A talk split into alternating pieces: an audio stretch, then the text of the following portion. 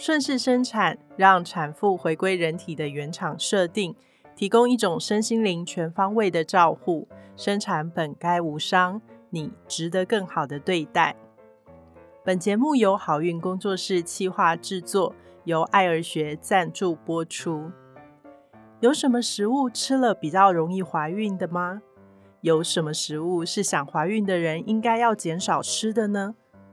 怀孕吃的对，孕后体态的恢复会比较快吗？欢迎收听好运爱儿生产派对，我是节目主持人陈玉萍。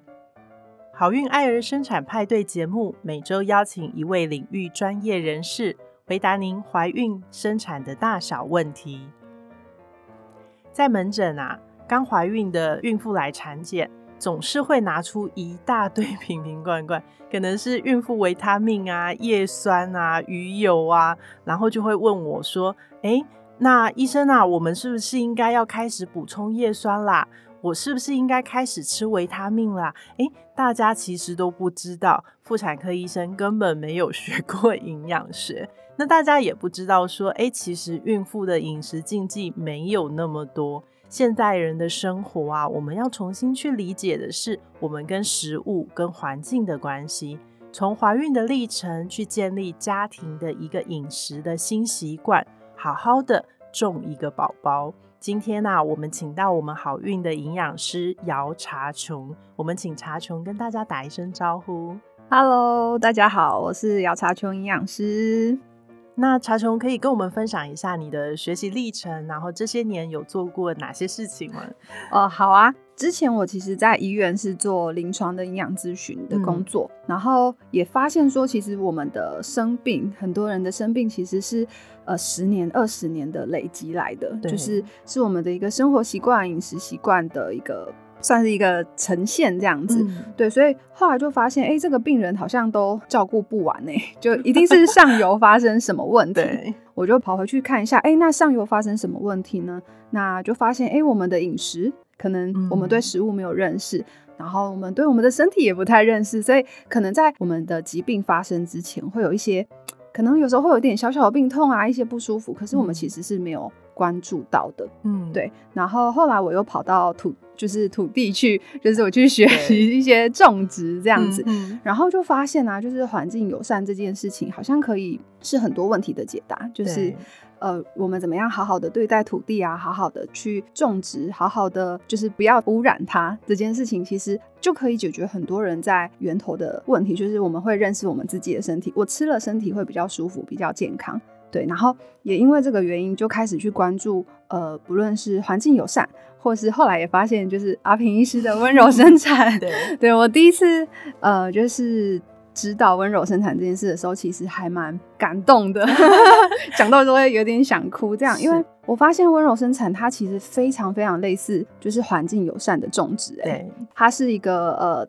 等待，像我们的土地其实是需要修根，可是 对，可是其实现在我们的种植其实很多就是很赶着一直种一直种，然后也没有让土地有多元性，所以其实我觉得温柔生产这件事情，就是它非常的让我有很大的冲击，就是哦，原来我们对待土地以外，原来我们可以重新好好的去认识自己的身体，然后好好的去重新。呃，让自己有点类似重生一次吧。对对，我们在过往的几集其实不断的去讲到这个概念，就是其实怀孕生产的过程可以让一个女性借由生产重生。我觉得这个是非常了不起的一件事情哦。真的。对，那我们呃，其实我们好运团队在几年前，我们都会定期办一个读书会。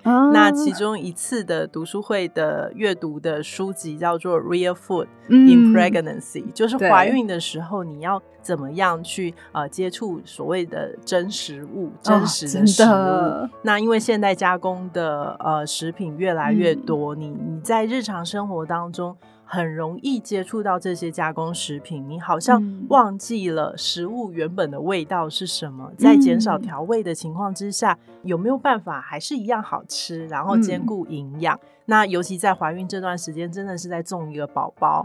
那我们又常常讲说，We are what we eat。就是我们吃了什么，我们就是什么样子。那我们吃了什么，宝宝也有可能长成什么样子。嗯，所以我才会在门诊的时候，对于大家拿那些瓶瓶罐罐，其实我是很担心的，因为你都吃这些。呃，就是营养品啊，加工食品，其实那些都是，譬如说，好，他要把这个东西做成一个胶囊，那个胶囊的分量都比有效成分还要多。嗯，那这些胶囊到底对身体有没有什么影响，我们也不知道。那呃，这些营养食品的制成，它是什么样的观念，其实我也不知道，所以我都直接跟他们讲说，不要拿这些来问我，没有办法为他们背书。你们还是好好去找营养师咨询，然后去建立。一个真实物的好的家庭的饮食习惯，我觉得那个才是一辈子可长可久的事情啊！真的，真的，对。那呃，其实我们在门诊最常遇到的就是说，哎，现在孕妇初期怀孕，在呃十二周之前孕吐是很常见的。嗯，那孕吐的这个阶段，我先跟大家讲，其实它是一个保护的机转。因为在这段时间，你如果还是跟还没有怀孕的时候一样放肆的吃，你有可能会吃到影响到胎儿的食物这样子，所以你开始会对一些气味非常敏感，对于食物的呃选择也好像。每天都是哎，突然想吃这个，然后一下子又真的买到那个食物，又不想吃了。对，那呃，很多的妈妈就会担心说，那我这段时间又吐的那么厉害，又没有什么吃，那小孩会不会营养不均衡啊？那我们请呃查琼给我们一些建议。OK，好。因为其实啊，就是这也可以让大家开始，我觉得孕吐的这个过程其实是让大家开始观察自己。对对，因为身体啊呕吐，它其实是一个很一个很重要的反射反应哦，它就是让我们知道身体不要这个东西，很强烈的不要。对对对对，可是可能以前我们在吃东西的时候比较没有去注意说身体要不要，就是可能觉得哎当下有满足到那个感官，对 对，所以就哦就吃了。可是可是。是在这个过程中啊，怀孕的过程中，身体会开始变得敏感，对，然后荷尔蒙会改变，会让我们开始去对外界的环境会开始有些觉察，嗯，对，所以其实它是一件，它其实是一件好事，但是会不是那么舒服，这样对，因为它会比较强烈的让我们知道说，哦，这个东西不那么适合，这个东西不那么喜欢，对，所以在这个过程中啊，如果当下会就是呕吐的时候啊，其实我们可以先做。呃，一件事情，先深呼吸，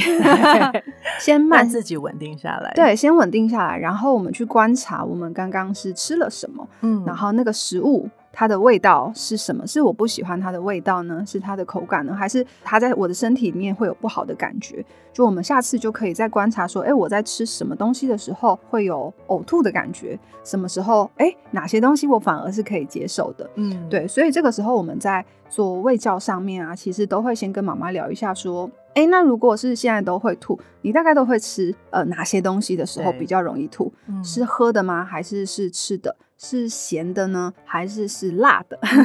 对，那这个时候我们知道了，呃，可能哪一些比较不喜欢，以后就会开始比较着重在，哎，那你对哪一些东西现在身体是比较可以接受的？然后就会发现说，好像我们大部分看到的都是，哎，对于味道比较清淡的，就是像蔬果之类的东西，就是它的味道比较没有那么强烈，因为可能那时候像呃泡面或是呃放一点点时间的炸物，味道就会有一点点刺激。对。光闻到就已经快吐出来了。对对对，因为那个那个感官的味道会被放大非常多倍。对，所以这时候我们可能就会让他去呃，可以喝个柠檬水，嗯对，或是打一些蔬果汁，嗯，是一个不错的方式。嗯，然后这个时候也要跟身体好好的。算是沟通，对对，就是要对话。就是当如果吐的时候，就要给身体休息的时间，不是说啊，我很怕营养不够，所以我又硬逼自己吃。对对对，我觉得这真的在门诊的时候要不断的去提醒这些孕妇，因为他们的限于那种我我没有吃东西，小孩会长不大的担忧，然后就又逼自己在吐了之后又吃了一堆东西，那其实这些反而会造成身体的负担。对，而且身体会。更讨厌吃东西，对对对，它会变成一个恶性 循环。所以我们在这个过程中，就是好好会如果会吐，那我们就先休息一下，然后最多就是补一点点水，刚刚说的，或是挤一点点柠檬柠檬水，然后让自己好好的就是喘口气，好好的休息，然后去观察一下。嗯，那我现在身体到底会比较喜欢什么味道？嗯嗯哦，我喜欢比较酸的，那我去找比较酸的食物。我比较喜欢可能有一点点微甜，不要太甜的，那我们去找类似的食物来吃。然后休息完以后要吃的时候，我们就可以先小口的品尝，先闻闻看，再吃吃看。嗯就把吃东西这件事情当做一个要专心一意、好好的来嗯进行的一件事情。对，就你就想象你在吃那个无菜单料理，对，其实是这样。对，那身体就会比较可以接受，因为你闻到你的味道是可以接受，然后慢慢吃进去的时候，其实你等于呃这个食物在跟身体好好的打一声招呼。真的对，那他可以嗯接受的时候，慢慢就可以比较可以吃得下了。嗯。对啊，嗯我觉得茶总讲到这里，我觉得每个人都要好好反省，我们平常吃东西 其实不是只有初期孕吐的孕妇嗯应该这样，就是 我们平常对于吃东西，好像就觉得我把东西塞到嘴巴里面去，身体饱了就好了。哦可是我们都没有这样子好好的去对待食物，对待自己身体的感觉。真的，真我觉得这是呃，算是也算是宝宝给大家的一个礼物吧。真的，真的，所以呃，我觉得要用一个比较正向的方式来看待孕吐，而且其实嗯孕吐本来在怀孕这段过程就是会历经的阶段。嗯，那谢谢茶琼提供给我们这样子的方法，让我们重新去理解这个阶段应该要怎么吃。嗯那我自己其实也蛮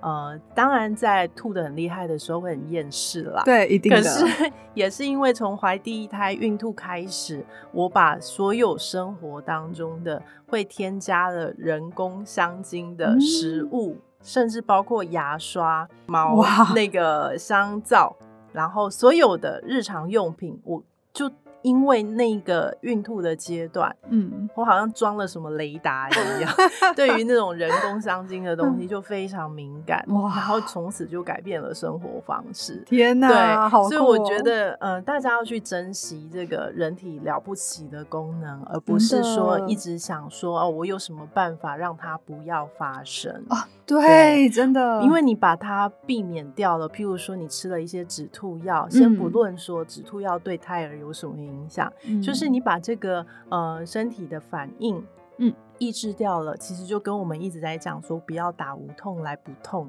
嗯。因为你也抑制到了很多东西。哦，这是这是真的，就是身体在给我们的讯息，其实要接受，要很珍惜它，然后应对它，然后去做出反应，其实是对自己身体更好的一个觉察，这样子。真的，嗯，那呃，有一些人就会说，哎、其实我才刚宣布我怀孕而已啊，家嗯人啊、叶酸啊、维他命一瓶一瓶的买给我，然后我其实一颗都吞不下，我要怎嗯么办？其实我想要跟这些孕妇说，吼。你们要珍惜自己，真的就延续上一题，因为它嗯都是人工添加的东西，嗯所以你你吞不下去是正常的。那我们想要请查琼跟我们分享，就是说，哎、其实呃，譬如说叶酸在怀孕嗯初期，它真的对于胎儿的神经管缺陷的预防嗯是有很重要的一个角色。那我们如何在真实的食物里面、均衡的饮食里面去摄取到孕期需要的养分？嗯，好。其实，在营养品上面，其实我真的觉得大家可以去思考一个问嗯题，就是在还没有营养品被发明出来以前，这些人类也是好好的 活着。对这些妈妈到底是吃什么呢？嗯 对对，其实我们也都是吃食物而来的嘛。那只嗯是因为现在为什么会有营养品的发明，就是因为呃，像土地过度的耕种，所以嗯土地本身的营养跟能量变得比较少的时候，变成我们可能一样吃一盘菜，跟以前吃的一盘菜的那个 营养是不一样的。不一样 了。对，所以在第一个选择的时候，我其实还是会鼓励大家说，哎，那如果真的你会很在意营养，或是家人很多的压力的时候，对，你可以先跟他们聊聊天，他们的担心是什么？嗯，对这时候就要把心理师那一集再拿出来听，怎么跟长辈沟通。对，其实他们要你吃的东西是一个表象，所以嗯背后反而是他想要表现他的关心，对或者是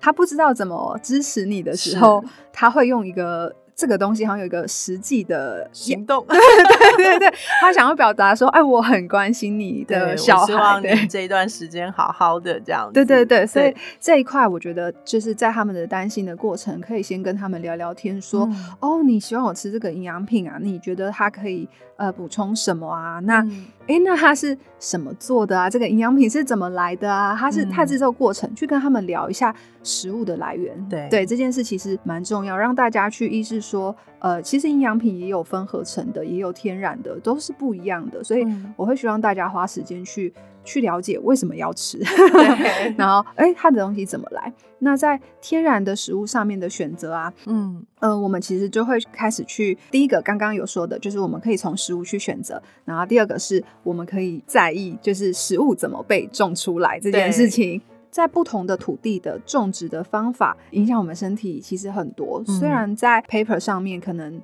就是一把菠菜的 那个，不论是友善种植或是一般的种植，它的叶酸看起来是一样多，对。可是你真的去吃，你会发现它的感受，你身体的感受是可以完全不一样，对，真的不一样。这也是我去呃去学了一些友善种植以后，发现真的是非常的惊讶这样子。对，那我们说到叶酸呢，就可以来说说叶酸的故事。嗯，就这也是我后来再去查一下叶酸的资料的时候，发现很好玩，是叶。酸它的英文它叫 folate，然后其实它在拉丁文是叶子的意思。对，所以我们其实可以去找像深绿色的叶子，嗯深绿色的叶子里面就会有比较丰富的叶酸，像是我们最知道的像是菠菜之类的蔬菜。然后我觉得我自己在查的过程中，我觉得非常我自己蛮惊讶跟有趣的是，呃，豆类。哦，豆类里面也富含叶酸。对，因为像我们说的菠菜啊，跟像党欧也有，然后像紫菜跟海苔片，就是你会发现它都是有点深绿色，然后有一点紫紫绿色。对对对，它 们的东西，它除了有叶酸以外，它其实也有铁质，很高的铁质，那也是孕妇需要的。对，它的钙质也高。对，到时候我们会讲到钙质。然后我就发现，哎，好多东西是重叠，所以在天然的食物里面很好玩的是。呃，他们不会是单方，就是对 他们不像营养品，就是单方哦，我只有铁就补充铁，呃，叶酸补充叶酸，它其实是一个复合的，算是一个营养很完全的一个食物。对对，所以你看菠菜、然后紫菜、深绿色的蔬菜以外，还有我们刚刚说的像豆类的，像雪莲子豆，嗯，就是我们知道那个鹰嘴豆，不知道大家知不知道？它的西式料理里面很常见。对，还有去吃豆花店或者一颗一颗，对它的。它的那个叶酸也非常的高，就是每一百克大概有七百七百多毫克。好，然后所以它是非常高的。然后再来就是还有像是黑豆，嗯，黑豆跟绿豆还有红豆也非常高。所以其实我觉得在妈妈的。就是饮食上面啊，第一个我们可以先在餐里面把我们的蔬菜，可能尽量先选择深色的蔬菜，对，然后一餐看能不能吃到半碗到一碗的熟的蔬菜，嗯，或甚至你可以把它打成简单的精力汤。如果觉得哦吃咸食或是味道很重不喜欢，那我们就打一个简单的精力汤当早餐是一个方法。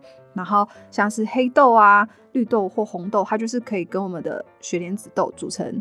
就是个红豆汤、绿豆汤，可以当餐后点心。对，所以其实它在大自然的环境里面就已经有了，所以我就觉得，呃，就是也是在整理资料的过程中，就是很惊讶的是，哎，其实，在我们的生活中都有，哎，这样。对，所以其实大家不要一直限于那个说啊，我前面就是要补什么，中间要补什么，后面要补什么，这样所有的食物，我们在那个《Real Food in Pregnancy》那本书里面说了一句。他们都是协同运作的，就像刚刚茶总 说的，一个呃菠菜里面，它不是只有叶酸多，它的铁质也多，其他的维生素也含量都蛮高的。所以其实食物是我们具备一个高生物吸收利用率的一个来源，那我们却要。一个一个成分去分析它，然后缺什么补什么，其实是呃说起来是很没效率的东西。对，就是其实，在观察食物的过程中，我就是很惊讶的是，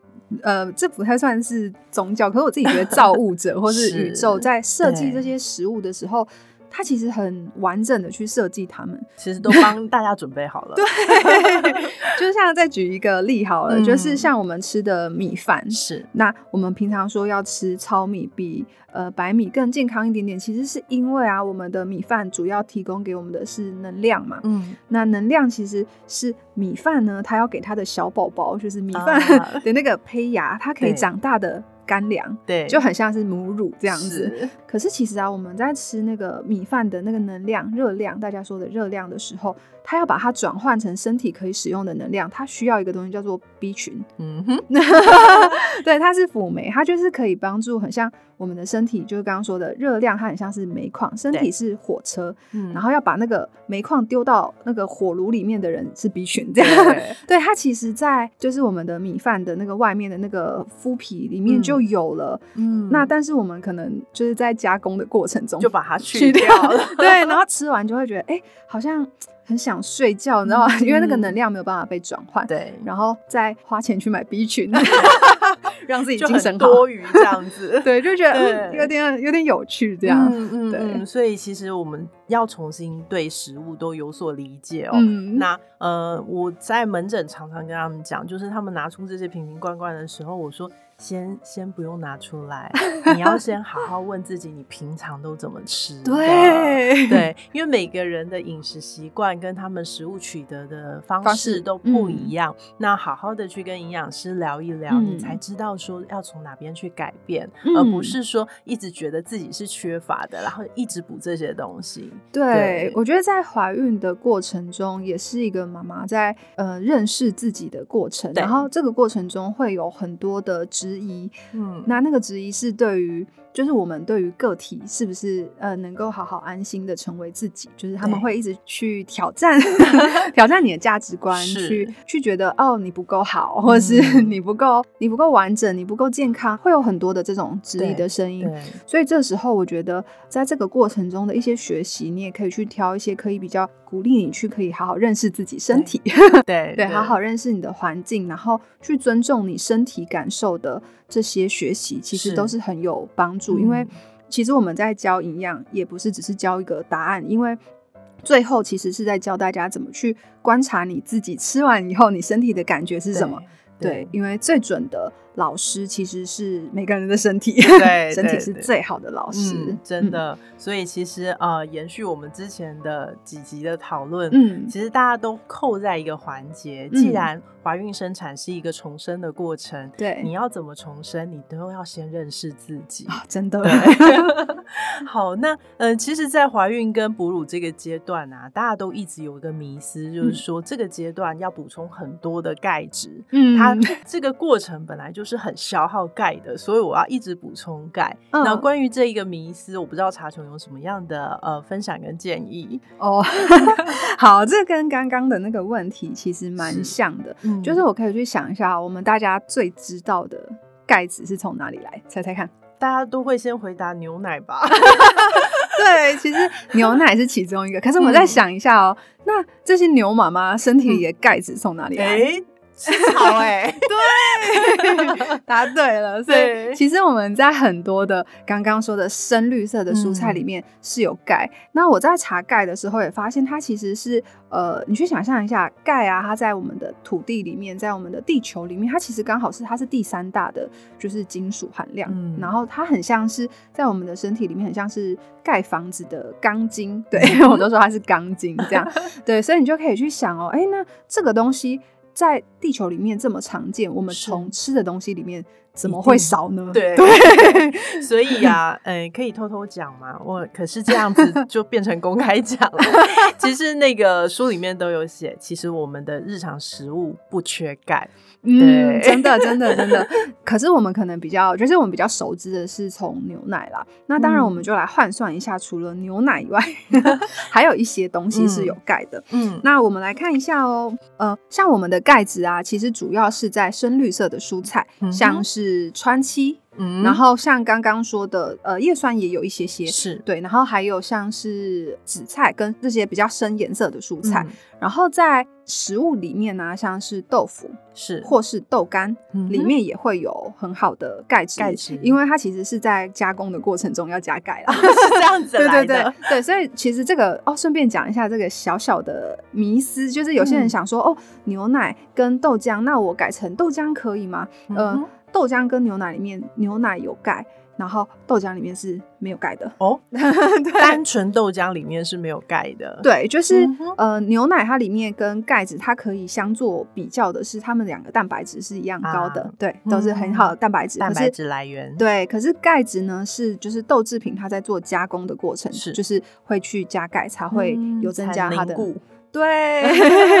对，所以就是刚刚说的一些像深绿色蔬菜，然后还有像这个，然后还有像呃黑芝麻，嗯哼，对，还有一些坚果类、嗯里面也会有钙质。嗯哼，对，所以我觉得可以去试试看，就是刚刚有说的，把我们的主食，其因为这个其实太广泛了，所以其实我都觉得啊，很快就讲完，因为因为就是我们把我们的菜啊，就是人家说要无蔬果的颜色嘛，那当如果我是会担心钙质的时候，我就会直接去呃鼓励呃妈妈们就先开始选择深绿色的蔬菜，嗯因为我们可能比较习惯，大部分人就是可能会吃 高丽菜之类的，对对，我觉得先选择深绿色的蔬菜，这个钙质就会增加一些。嗯那在早上的呃饮品里面呢、有时候大家可能比较早，就是泡一些简单的谷物来喝的是时候，我就选一些黑芝麻。其实嗯光呃刚刚说的像川崎啊，还有像红凤菜哦这种，它们的钙质很高，它们光半碗熟的就有一杯牛奶的钙了。哇，嗯，对，然后还有像是呃我们刚刚说的黑芝麻，我昨天稍微算了一下，其实大概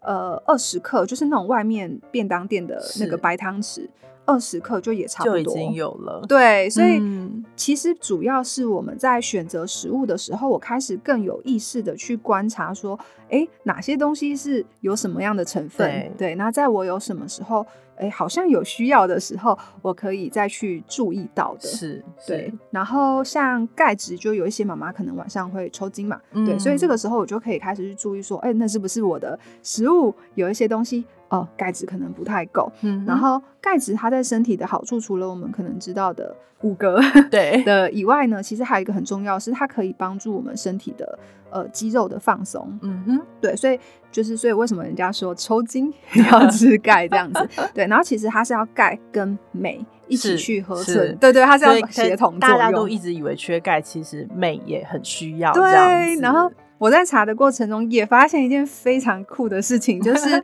镁啊，它其实是在叶绿素里面很多，所以又是深绿色蔬菜，蔬菜 对，我就觉得哇，这个这个宇宙的那个资讯实在是太有趣了，是 是，对对，所以要跟大家提醒一下，就是说，你如果真的会抽筋，大家都以为要拼命补钙，可是你嗯要、要有足够量的镁。对，那我们又说，其实，在日常生活的饮食当中，钙并不容易缺乏，并不容易缺乏哦。。对可是镁很容易缺乏，那这个问题又扣连到我们最前面讲的跟土地的关系，嗯因为过度的耕种，然后没有让土地休息，嗯这样栽种出来的植物，其实它里面的镁会差很多。对所以我觉得这个都是环环相扣的。当我们从食物出发，再去了解我们的环境，其实嗯每一个环节都呃让我们跟环境、跟自然的互动再重新连接起来，那我们就会有更健康的身体来孕育更健康的宝宝哦。真的，对。呃，很多的孕妇其实她们哦、平常不太吃甜食、欸，嗯，可是啊，在门诊的时候，他们会跟我说，为什么怀孕之后，他们就是忍不住想要吃甜的，觉得很很安慰，然后很开心这样子。嗯那呃，其实我们都一直很限制孕妇吃甜的东西，其实不止哦孕妇啦，一般人嗯甜的东西也要限制，这样子。就是糖其实是现代饮食当中一个很大的问题哦。嗯，针对这样子的问题，而且孕妇有一个要担心的是会不会妊娠糖尿病这件问题，我们想请查琼来跟大家分享一下饮食当中的甜的部分啊，会不会造成妊娠糖尿病？那呃，孕妇对于甜食的摄取要怎么样的去调控？这样子，哦，好，这个问题之前我也有碰到，然后我觉得蛮有趣的，就是大部分会很担心的妈妈，其实对于饮食都是我自己觉得偏蛮限制的，就是会。就是开始会会紧张，对，会担心，会限制妈妈，反而他们的血糖都还蛮好的。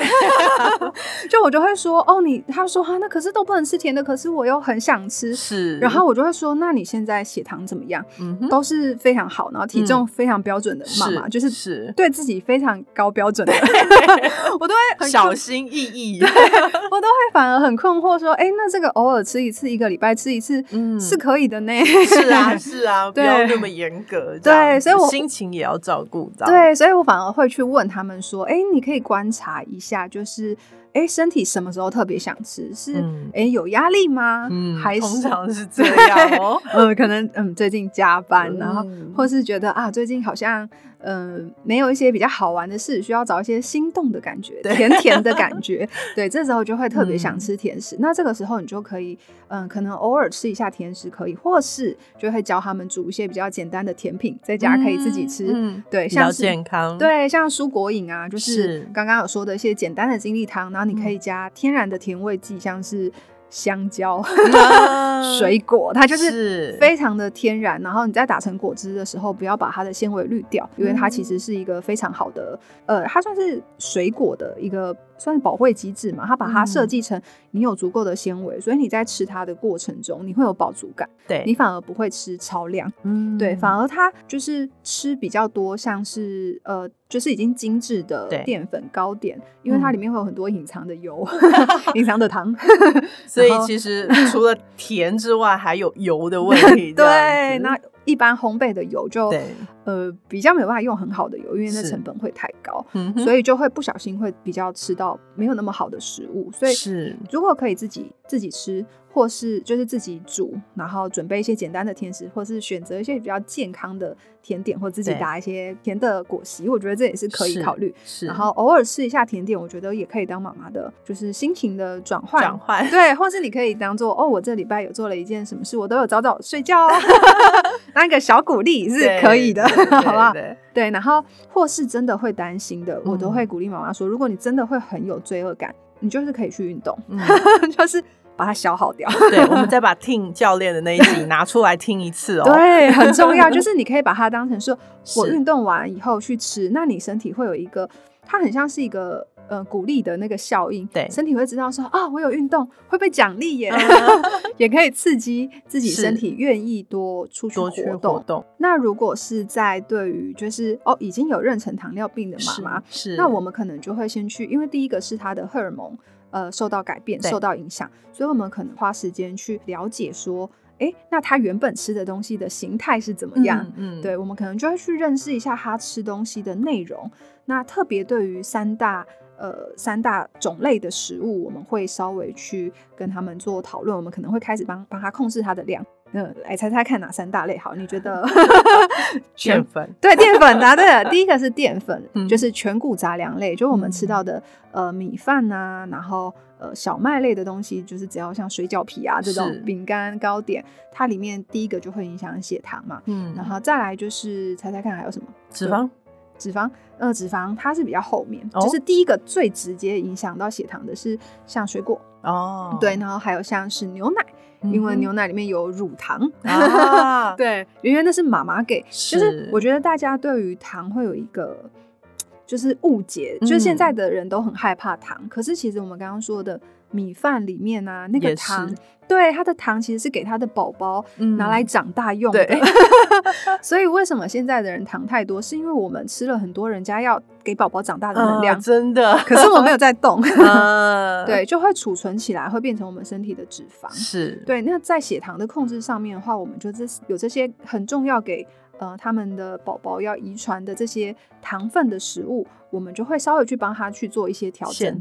对对对，就我们可能会规定说，哎，每一餐大概是吃到多少，那但是不能让他饿，对对，绝对不能饿，所以我们就会把他的蔬菜量提高，像刚刚说蔬菜要够，对，然后蛋白质要够，嗯，那这样的时候我们其实会吃饱，身体有一个好的饱足感的时候，其实就不太会想要吃糖，嗯，对，所以。我们也可以去观察说，哦，妈妈刚刚说的，可能呃，他们的正餐，哎，可能他的饮食形态是有问题的，所以有可能也会导致因为正餐没有吃好，所以我下午就会很想吃点心。对 对，那那个点心才是重头戏。对，其实我们碰到很多血糖呃需要调整的的的状态，都是反而他们太害怕吃糖，就是吃淀粉的东西或是含糖的食物，所以吃的非常少。可是因为这样很饿，对，血糖一低就随手好拿的都是。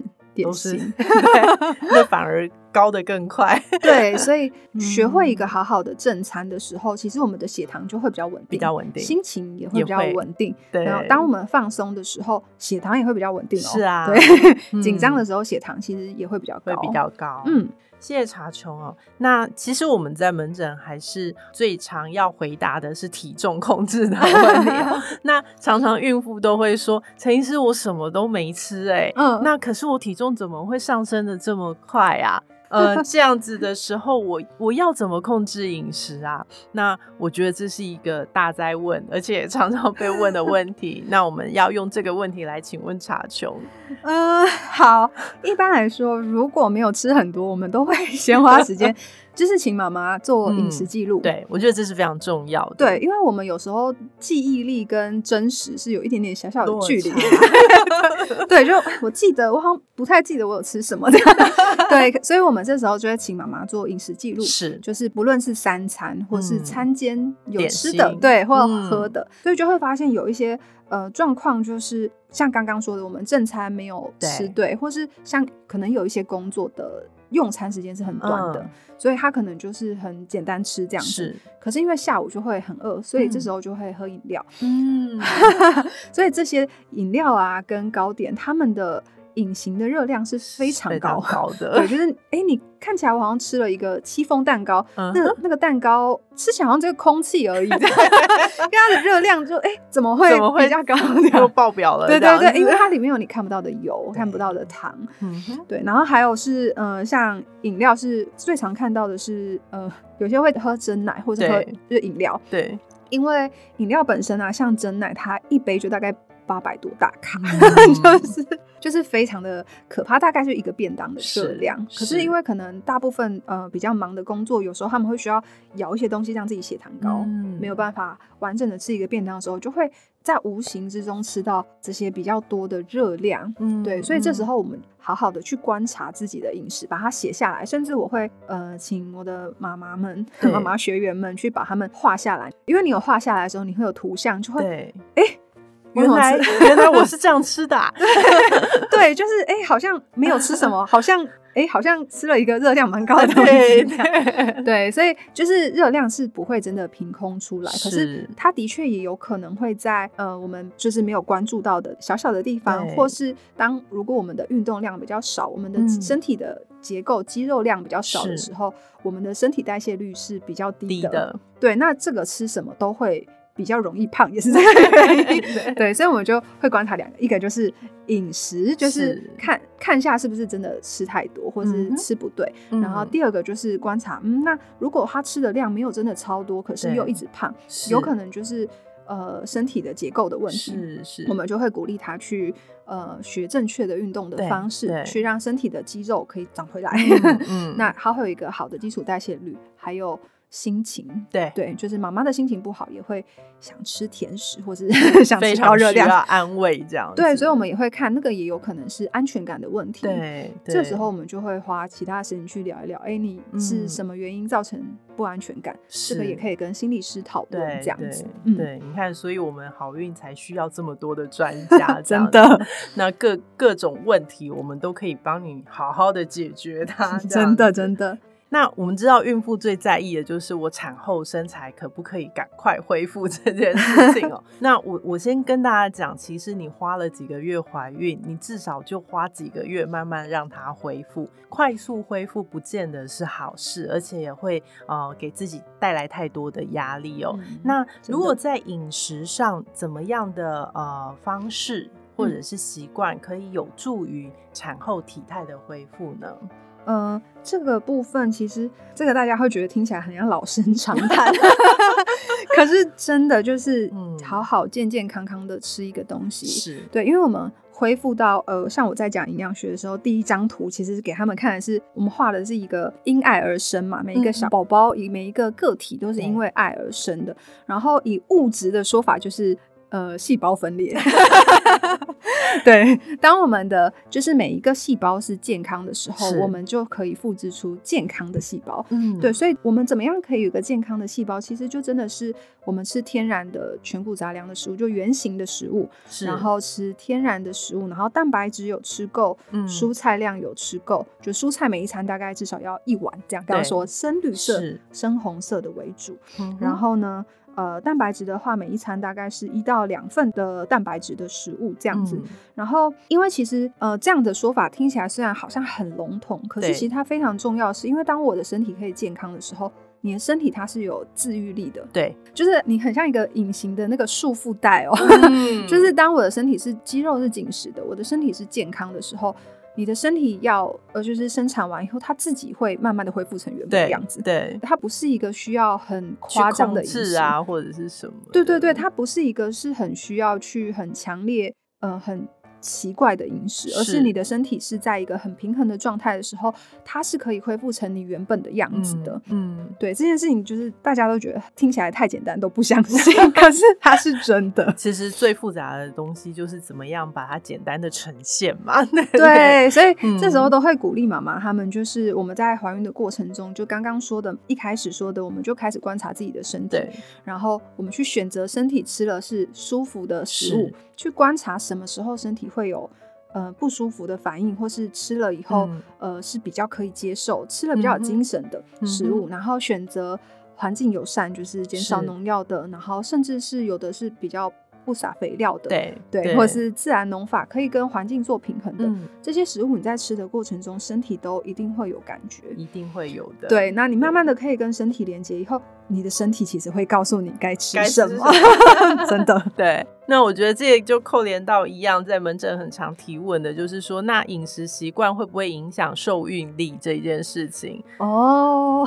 那其实我觉得，或许观念还是都一样啊。对，这个好，这个最后我觉得可以嗯。简单的说，因为我我昨天还特别去查了一下我自己为什么这么喜欢就是好运啊，然后顺产的 这种顺势生产的方式，其实是因为我之前去上的一些环境友善农法的课，嗯。那它里面有几个在讲的主题，其实是让土地健康，对，植栽就会健康哦。嗯啊，我就直接分享我我去上的那个农法，然后是它其实它是在教说，就是在那个土地的边边，然后它需要做一些类似河流的一些通道，它就会嗯很像我们身体的穴道的那个、对那个经络，是，然后中间会打一些洞，然后为了要让水下来的时候可以把脏的东西冲走，嗯然后空气跟好的水可以进去。进，对，那他们发现呢、就是当如果那个土地是很嗯、呃很淤塞的时候，嗯那个长出来的东西其实很容易有虫害。对，对，就是很容易很多很多的虫。那当他们有这样子去做改善土壤，就是土地的空气流通、水流通的时候，是，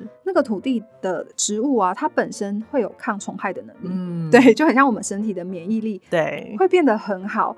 然后我那时候就非常的震惊，因为我想说，啊，这不是跟 好运在做事很像吗？所以母体不是要到怀孕的时候才需要疏通，而是你准备怀孕的时候就来找营养师，好好的 写你的饮食日记，把你的饮食习惯。好的习惯建立起来，对，就是把身体去好好的照顾，好好的嗯休息，好好的睡觉，好好的吃嗯健康的东西，然后排毒。刚刚说的要把毒物排掉，所以就会开始减少那些不适合的加工品。是那真的会很想吃的时候，就可以观察自己是什么情况下想吃。嗯因为我有嗯时候也会偶尔想吃，可是我有发现，的确是我在压力特大的时候，会很想吃炸的，想吃零食这样。嗯嗯所以你就要去观察我怎么跟这个压力去共处，或甚至可以选择一个适合自己的环境，对，因为这对未来的宝宝来说也是非常非常重要的。是，所以其实是要从呃准备怀孕的时候就开始打底，啊，对，开始对自己身体要有所觉察，去改变嗯这样子。真的。那你会发现，其实怀孕要做的事情就不多了。嗯那如果你到怀孕的时候才来去做这些改变，也不会太晚。嗯，对，可是我觉得可以早一点开始嗯是更好的。哦，真的就是你好好的养一片土壤。对 对，那你的就是想要种种子的时候，任何时候它你都是一个准备好的状态，其实嗯那个宝宝也可以长得比较安稳。是、嗯是。那呃，其实孕妇很常见的一个问题，像我们之前也问过中医师，也问过嗯教练，就是便秘的这个问题啊。在营养师的观点来讲，就是嗯呃，我们其实也蛮蛮常见，孕妇她已经说哦，我蔬菜已经吃很多了，嗯水已经喝很多，为什么还是便秘？那嗯我不知道这个问题，查琼有怎么样的回应哦？在便秘的部分，其实嗯我都会先跟就是妈妈直接说一下，就是大概是什么原因。其中一个是是我们的荷尔蒙改变，嗯。然后它会让水分比较多会留在身体里面，所以就比较比较没有那么方便去排便。然后另外一个是因为宝宝他会有空间，所以它对会压迫到我们的胃跟肠道，它是物理性的。所以我们如果呃物理性的，我就会鼓励他们先去做就是结构治疗，是。就去做一个好的调整，让他的位置放到比较适合的地方。然后在饮食方面呢，就是水分，我就会先问一下大概是喝多少的水，就是嗯大概会希望是每每公斤体重大概三十嗯哼，三十毫升的水这样子，对，所以大概也会需要一千五到两千以上的水分，所以有时候的有喝，我可能就要跟他确认一下是不是真，的有喝到。觉得一天下来，他都觉得他有在喝水，可是事实上量可能没有到那样子。对，就会看一下他的杯子，如果是大概六百 ml 的杯子，我可能就嗯会希望他喝到三四次是。那可能有一些妈妈会怕频尿，所以其实反而哦会少喝水。是是，对 对，然后这个也要去注意。对，然后另外一个就是在纤维上，我们也会问说，哎，很多到大概你是觉得你有吃多少？嗯，这个时候，说不定他觉得很多，事实上还是不够的。对，因为其实我们去看一般市面上，就是我们可能上班都是吃便当，那个便当的那个两格菜可能都没有一碗。